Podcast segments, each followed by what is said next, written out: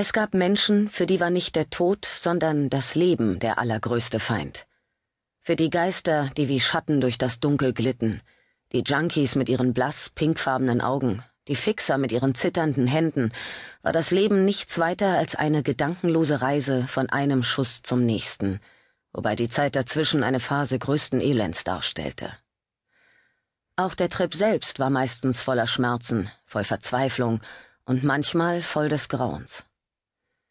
Für die Armen und die Obdachlosen, die zum eisigen Beginn des Jahres 2059 im Untergrund von New York City hausten, waren Schmerz, Verzweiflung, Grauen ständige Begleiter. Für die geistig Verwirrten und die körperlich Behinderten, die durch das Sozialnetz fielen, war die Stadt nichts anderes als ein düsteres Verlies. Natürlich gab es Hilfsprogramme. Schließlich war dies eine aufgeklärte Zeit. Das sagten zumindest die Politiker, die, wenn sie den Liberalen angehörten, stets nach teuren neuen Unterkünften, Schulen, Krankenhäusern, Ausbildungs- und Rehabilitationsmaßnahmen riefen, ohne dass es jemals einen Plan zur Finanzierung all dieser Projekte gab.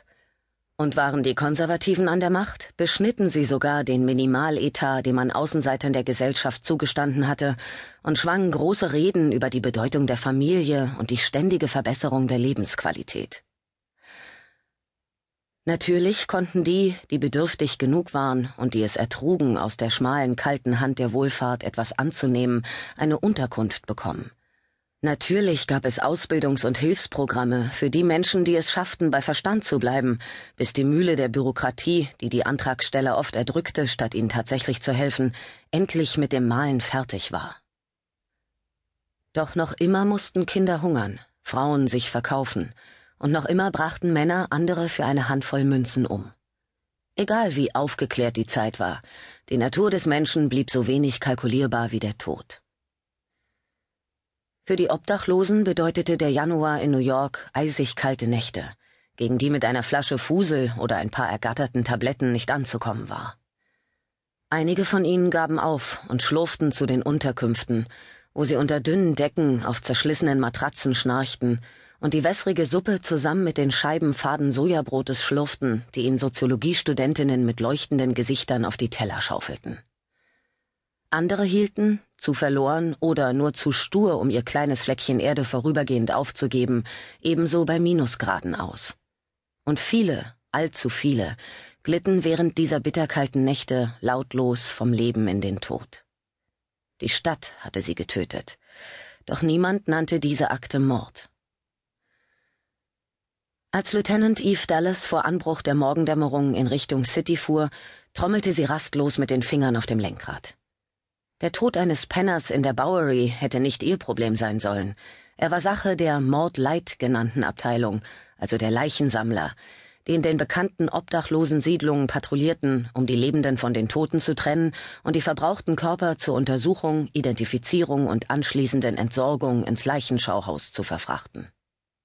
Es war ein prosaischer, unangenehmer Job, der meistens von denen übernommen wurde, die noch Hoffnung hatten, in das angesehenere Morddezernat zu kommen, oder bei denen die Hoffnung auf ein derartiges Wunder längst erloschen war. Die Mordkommission wurde nur dann gerufen, wenn der Tod eindeutig verdächtig oder infolge sichtbarer Gewaltanwendungen eingetreten war. Und, dachte Eve, Hätte sie an diesem grässlich kalten Morgen nicht ausgerechnet Rufbereitschaft für einen solchen Fall gehabt, läge sie jetzt noch in ihrem schönen warmen Bett bei ihrem wunderbaren Mann.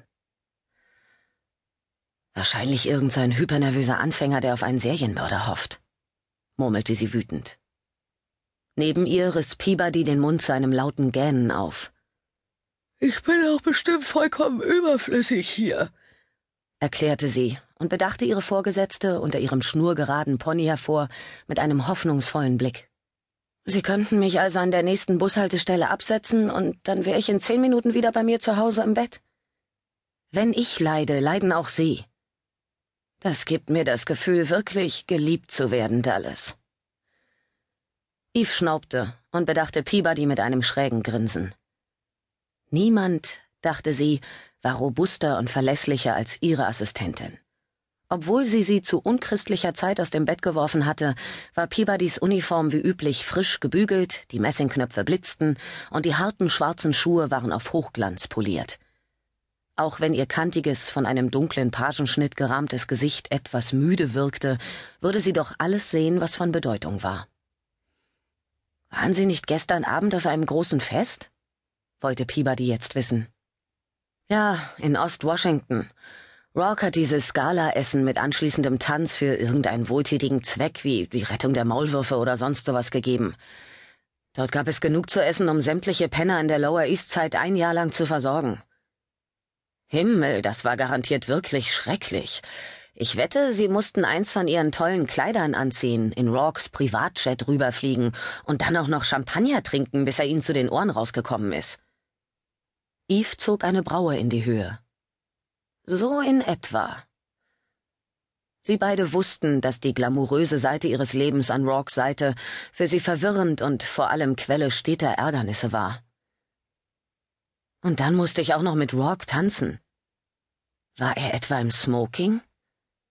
Peabody hatte Rock einmal in einem Smoking gesehen, und das Bild hatte sich ihr für alle Zeiten ins Gedächtnis eingebrannt. Oh ja, bis sie heimgekommen waren und sie ihn ihm vom Leib gerissen hatte, weil er nämlich ohne Smoking mindestens genauso anziehend für sie war. Mann! Peabody schloss die Augen und wandte die Visualisierungstechnik an, in der sie schon als kleines Mädchen von ihren Hippie-Eltern unterrichtet worden war. Mann! wiederholte sie. Wissen Sie, es gibt sicher jede Menge Frauen, die es alles andere als lustig fänden, wenn ihr Ehemann die Hauptrolle in den schmutzigen Fantasien ihrer Assistentin spielt. Aber Sie sind kein solcher Kleingeist, und genau das ist es, was mir an Ihnen gefällt. Knurrend ließ Eve ihre steifen Schultern kreisen. Es war ihre eigene Schuld, dass ihre Lust die Oberhand gewonnen und sie deshalb nur drei Stunden Schlaf bekommen hatte. Aber jetzt war sie im Dienst.